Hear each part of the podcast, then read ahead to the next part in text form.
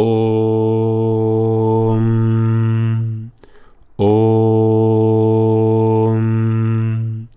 Om.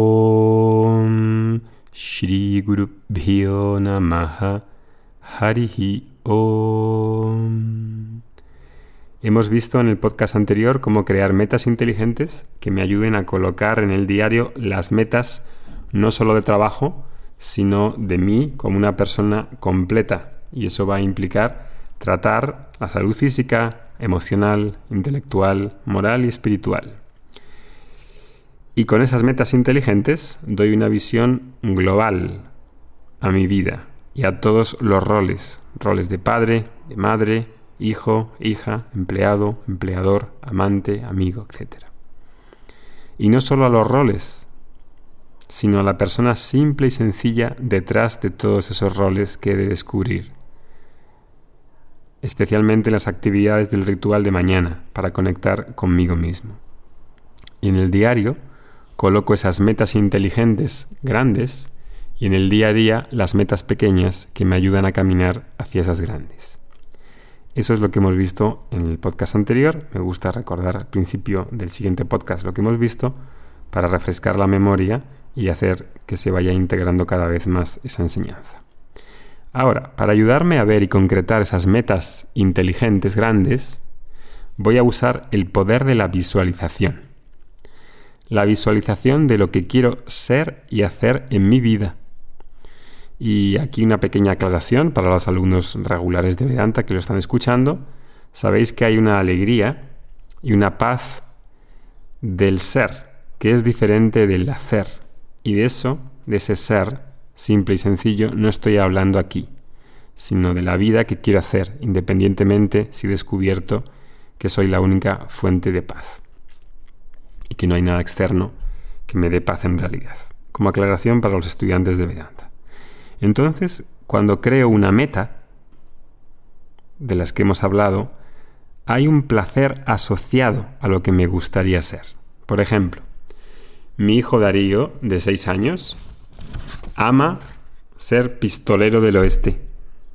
Y en ese anhelo suyo de ser pistolero, ama ser Billy el Niño o Lucky Luke. Él vive intensamente lo que quiere ser. Y cuando viene a desayunar, muchas veces viene vestido de pistolero, con su cartuchera, con su insignia de sheriff y con su Winchester. Él vive muy intensamente eso que quiere ser, ¿no? Entonces hay una satisfacción en ser quien quiero ser. Y de esa persona que quiero ser, hago una contemplación de sus características, de cómo me veo. Y en eso me visualizo en eso que quiero ser me voy convirtiendo. Contemplo en lo que quiero ser. Me visualizo a mí mismo dentro, por ejemplo, de una situación que deseo mejorar. Y creo dentro de mí situaciones que estoy intentando conquistar. Es un ejercicio a hacer por las mañanas, un ejercicio de visualización, una contemplación de lo que quiero ser para que me ayude a visualizar mejor las metas grandes que hemos hablado el otro día. Ejemplo, quiero ser un marido amoroso y cariñoso. Y visualizo que esas metas son realizadas por mí. Y lo que estoy intentando visualizar, lo que estoy intentando conquistar, doy como que ya lo he conseguido. Aquello que quiero ser, ya lo soy. Es una visualización, un ejercicio. La persona que quiero ser ya existía en mí y fue ella la que me está empujando o llevando hasta aquí, hasta ahí, hasta donde quiero, hasta lo que quiero ser.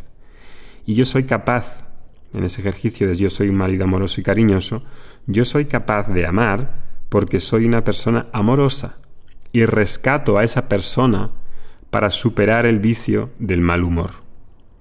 Y sea lo que tenga como metas inteligentes en mi vida, esa persona que amo ser ya existe en mí antes de que empiece el día. Y visualizo las situaciones que necesite visualizar y que me son difíciles. Me veo en esa situación difícil como la persona que me gustaría ser. ¿Cómo quiero ser ante mi padre y mi madre? ¿Cómo quiero ser ante mis hijos? ¿Cómo quiero ser en el trabajo? Me preparo, es un ejercicio de preparación, no es magia. Me preparo para hacer el papel que quiero hacer. Y esa visualización es obviamente una autosugestión, sí. Utilizo el poder de la imaginación que tiene la mente para sugerirme la persona que quiero ser. Los americanos lo llaman fake it and make it. Es decir, que hay una sugestión en ser algo que no soy hoy, pero que está ahí potencialmente, y a través de la visualización, de esta autosugestión, sugestión, de esta creación de una especie de ficción representada, ayudo a que florezca la persona que quiero ser. Es como una película. Tú ves películas, ¿verdad? Pues en esta película tú eres el personaje principal. Sí, es una ficción, es el poder de imaginar, es un superpoder que tenemos todos.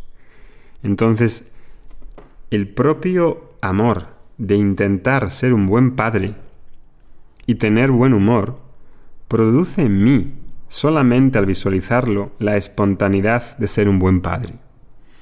Visualizo y traigo a esa persona para mí en las cuatro metas importantes que ya hice en el podcast anterior.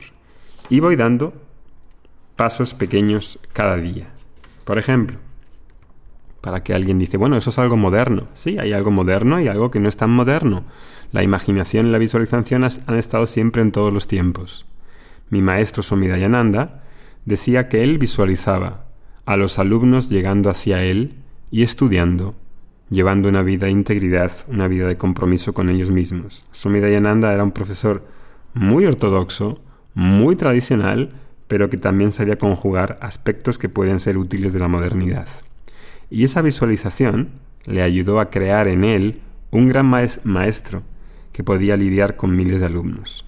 Así, he de descubrir en mí a la persona que quiero ser antes de que sea desde que esa persona aparezca.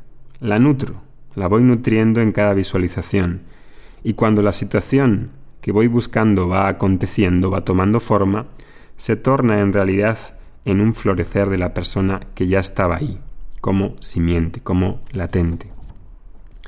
Esa capacidad de visualización es muy poderosa, pero he de decir que va acompañada del sankalpa, de una vida de dharma, de todo lo que hemos dicho anteriormente.